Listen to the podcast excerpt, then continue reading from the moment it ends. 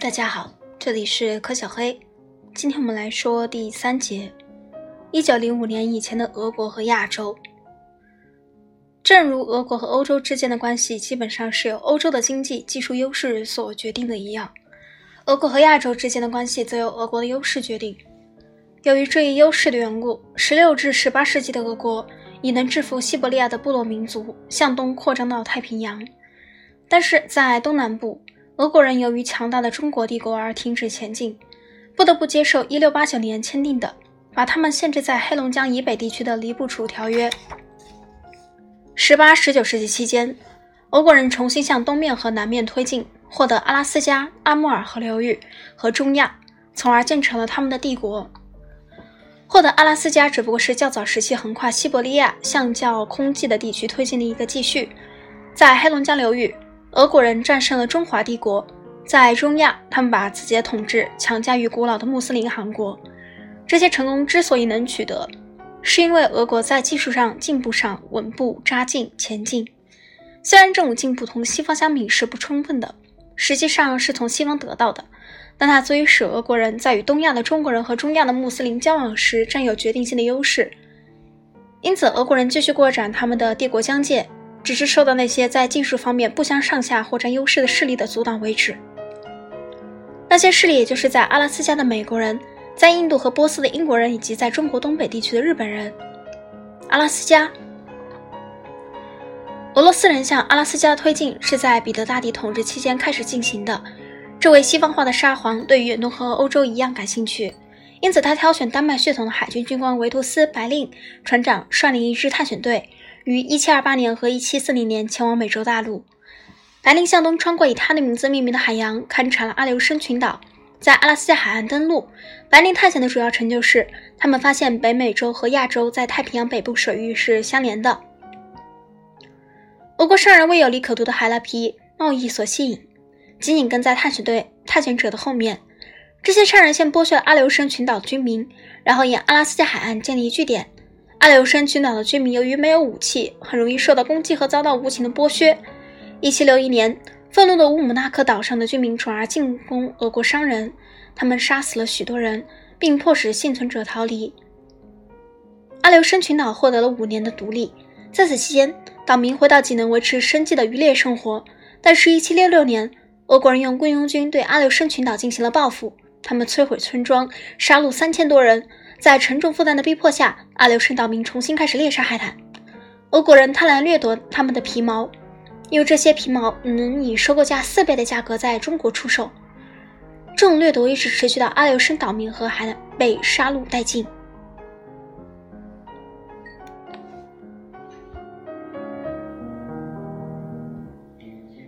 一七九九年，各种私营贸易公司联合组成俄美公司。俄国在阿拉斯加的杰出领导人是亚历山大·巴纳诺夫，他积极的独断专行的指挥各种活动达约三十年的时间。他的主要问题是要把粮食从西伯利亚运过世界上风暴和雾最多的一个海洋。因此，巴拉诺夫派远征队沿着美洲海岸去建立能为阿拉斯加的贸易站提供补给的殖民地。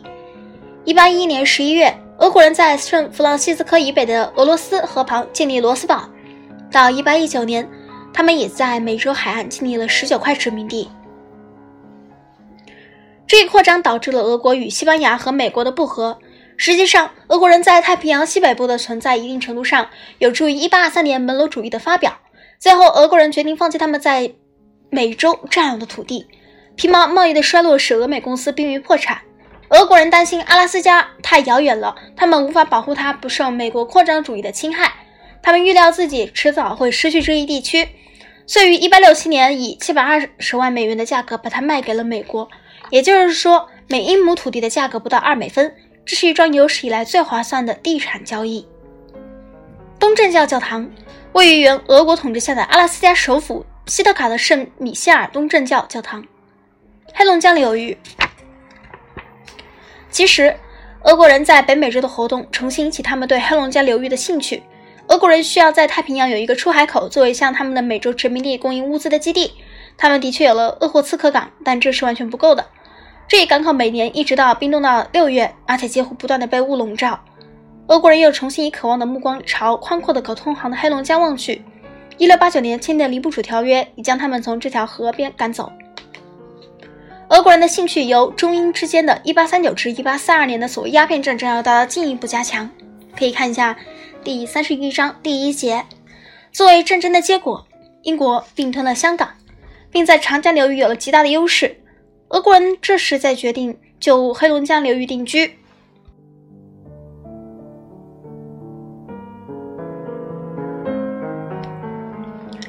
以免英国人下一步获得对黑龙江河口的控制，从而堵住他们通往太平洋的天然出口。在仅仅十年的时间里，俄国人实现了他们这一极其重要的地区的所有目标。他们取得成功的一个原因是年轻的尼古拉·莫拉维约夫伯爵的野心和干劲。他于1847年38岁时被任命为东西伯利亚总督。另一个原因是中国的软弱，那时的中国与17世纪中将俄国人。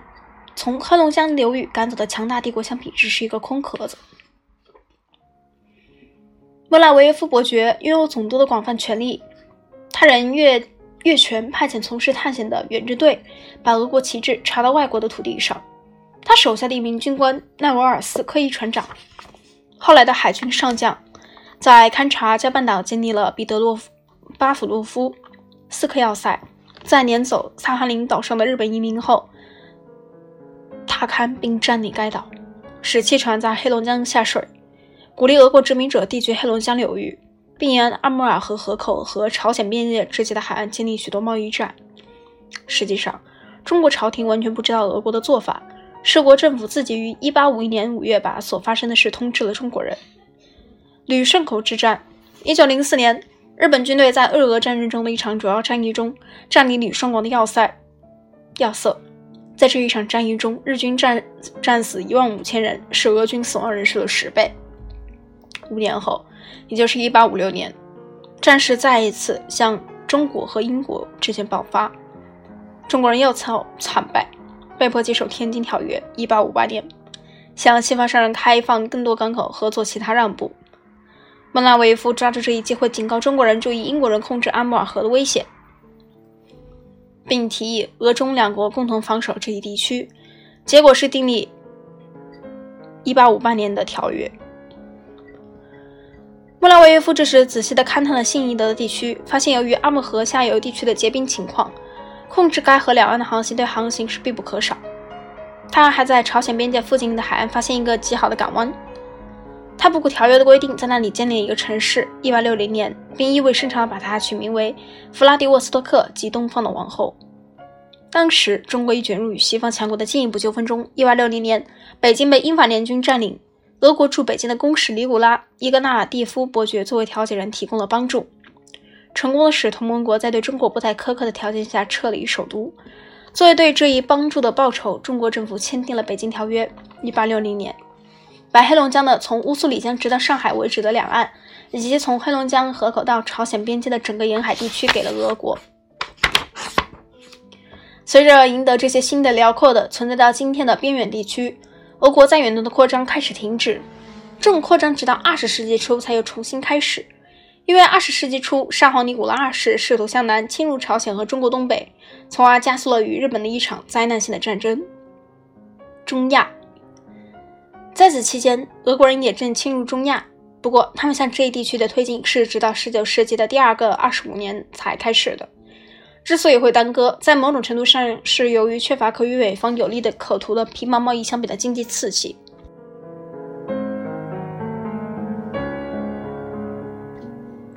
但是还有一些其他原因。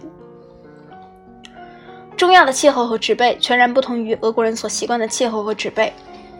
紧靠着西伯利亚南部的是居住着哈萨克游牧民的草草原区，再往南去是大沙漠，上面点缀着供养了布哈拉、西瓦和浩瀚。这些古老的穆斯林韩国的肥沃绿洲，十九世纪末叶以前，这些韩国在军事上比分散的西伯利亚的部落要强大得多，能够一直避免俄国人靠近。在1827至1854的三十年间，俄国人征服了直到希尔河的哈萨克草原，从而首次进入中亚。他们希望希尔河充当一条永久的天然边界。情况证明并非如此，远离首都、渴求荣誉和晋升的地方指挥官野心勃勃。时常通过造成集成事实来迫使政府有所行动。越鲁集团的经常性的骚扰，也致使俄国人不顾圣彼得堡的疑虑和英国的抗议，进一步奋力抗进。中亚穆斯林文明的传说中的中心，一个又一个的陷落于正在前进中的俄国人之手。塔什干于1865年陷落，布哈拉于1868年陷落，西马于1873年陷落，高克解鼻于1881年陷落，陷落，梅尔夫于1884年陷落。这些猛烈推进使得在印度的英国人大为惊恐，战争的危机和谣言一再发生。然而，这一世纪是在没有公开冲突的情况下过去的。主要原因在于英俄相隔的距离非常遥远，运输工具十分有限。英俄之间斗争不是围绕武器的较量，而是围绕控制介于他们之间的国家，尤其是波斯和阿富汗进行的。俄国统治大大改变了中亚。积极方面，俄国人废除了普遍的奴隶制度和奴隶贸易，仅仅是在撒马尔罕。以及其他地方解放了一万名奴隶。俄国人还铺筑铁路，著名的是奥伦堡塔什干铁路线，帮助了俄国人进行征服和实现现代化。廉价运输和俄国纺织工业不断增长需要，棉花栽培有惊人的增长。一八八四年，俄国人的倡议下，有三百俄亩土地，一俄亩等于二点七英亩，用于种棉花。到一八九九年，棉花的种植面积已猛增到九万俄亩。俄国人还引进某些土地改革，包括减少农民的赋税和农民对国家及地主所履行的义务劳动。另一方面，由于俄国人有计划地征用哈萨克人的放牧地，牲畜的数目减少，并出现了普遍的饥荒。俄国人没有为土著的教育做什么事，他们把这一工作几乎完全留给了穆斯林的毛拉。在其他诸如法院系统和地方政府之类的领域，他们也不及在印度的英国人活跃。最后的结果是在给中亚和沙皇帝国的其他地区一样带来许多变化的布尔什维克革命以前，众多的哈萨克人、吉尔吉斯人、土库曼人、乌兹别克人和塔吉克人，并没有因为俄国人的到来而受到什么影响。尽管有了铁路建设和棉花栽培的传播，征服者和被征服者还是生活在为语言、宗教和风俗习惯的障壁所分隔的不同世界里。中国东北和日俄战争。十九世纪九十年代，俄国的兴趣从中亚转移到远远东。当时正在缓慢的接近完成的横贯西伯利亚的铁路，为俄国的经济扩张和政治扩张提供了新的机会。新任命的财政大臣塞奇维特伯爵向沙华亚历山大三世呈递一份报告。一八九二年十月六日，他在报告中说，横贯西伯利亚的铁路线将代替苏伊士运河成为前往中国的主要商路。预见到俄国将处于亚洲和西方世界之间的仲裁人的地位，主张建立中俄联盟作为实现上述地位的最佳手段。一八九五年中日战争的爆发为维特所赞成联盟铺平了道路，中国又轻易的被打败。再三恳求英国和美国进行调解，因为两国拒绝，迫使中国接受了马关条约。一八九五年四月十七日，根据条约，中国割让台湾、澎湖列岛及辽东半岛给日本，但是。俄国这时与德国和法国一起进行干涉，迫使日本人归还了辽东半岛。这一帮助给中国人留下了深刻印象。第二年，中国人与俄国签订了一个秘密条约，该条约规定在日本侵略的情况下相互援助，而且还将建造穿过东北中国东北地区、直抵弗弗拉迪沃斯托克的中东铁路的特许权，授予一家中俄合资银行。这家银行名义上是一个私营公司。但实际上却为俄国政府所拥有，归俄国政府管理。到一九零四年日俄战争爆发时，他已在中国东北铺设了总长为一千五百九十六英里的铁路。一八九八年，为了对包括战略港口旅顺在内的辽东半岛进行为期二十五年的租借，俄国和中国谈判。随后，俄国开始了在远东的下一步推进。两年后，俄国人利用义和团运动期间的混乱，占领了中国东北地区。俄国人这种稳步的侵略使得日本人大为惊恐，因为日本人对亚洲大陆有他们自己的野心。日本人不能独立阻挡俄国人，所以决定通过同盟国来加强自己的力量。一九零二年一月三十日，他们与英国缔结军军事联盟，这一后盾增强了日本的力量。他们决心向俄国进行清算。一九零三年七月，日本人提议俄国应该承认日本在朝鲜占优势的利益，作为回报，他们将承认俄国在中国东北地区铁路事业方面的特殊利益。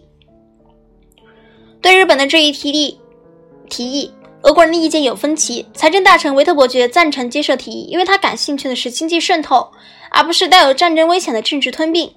但是有影响的俄国冒险家们在朝鲜北部有巨大的木材租借地，希望能使自己的政府专心的一意促进他们的个人财富。俄国军舰由于他们在旅顺港的现有基地和弗拉迪沃斯托克之间的漫长距离，想在朝鲜沿岸一带获得一个基地。俄国某些政治家因为担心国内不断高涨的革命浪潮，赞成以一次小小的胜利的战争充当民众骚动的避雷针。无疑，在他们的心目中，或者说在军人的心目中，俄国将在与日本的战争中取胜。这些冒险家、军国主义者和政治家独行其事，奢华免去了维特的职务，实际拒绝了这些日本的提议。由于有与英国的联盟做保障，再加上担心横贯西伯利亚铁路即将竣工，日本人迅速果断发动了攻击。一九零四年二月五日，日本人停止谈判。三天后，他们未经正式宣战，就袭击了在旅顺港的俄国舰队。在随后的战役中，日本总是击败俄国。由于俄国军队在离欧洲俄国的工业中心数千英里远的地方作战，横贯西伯利亚的单轨铁路完全不能满足他们的供应需要。在战争第一阶段，日本人包围了旅顺港。旅顺港经过一百四十八天的围攻，于一九零四年十二月十九日占领重要塞。第二阶段由在中国东北平原上的一系列战役构成，日本人在这些战役中也获得了胜利，把俄国人赶到了沈阳以北。然而，这些战役并不是决定性的，因为俄国军队仍未受损，而且还随着交通改善得到增援和加强。在海上，日本人赢得了一个导致和平谈判开始的压倒性的胜利。俄国的波罗的海舰队在航行了相当于地球一周三分之二以上的距离后。于一九零五年五月二十七日到达日本和朝鲜之间对马海峡，他立刻就遭到在数量和实力上均占优势的日本舰队的攻击。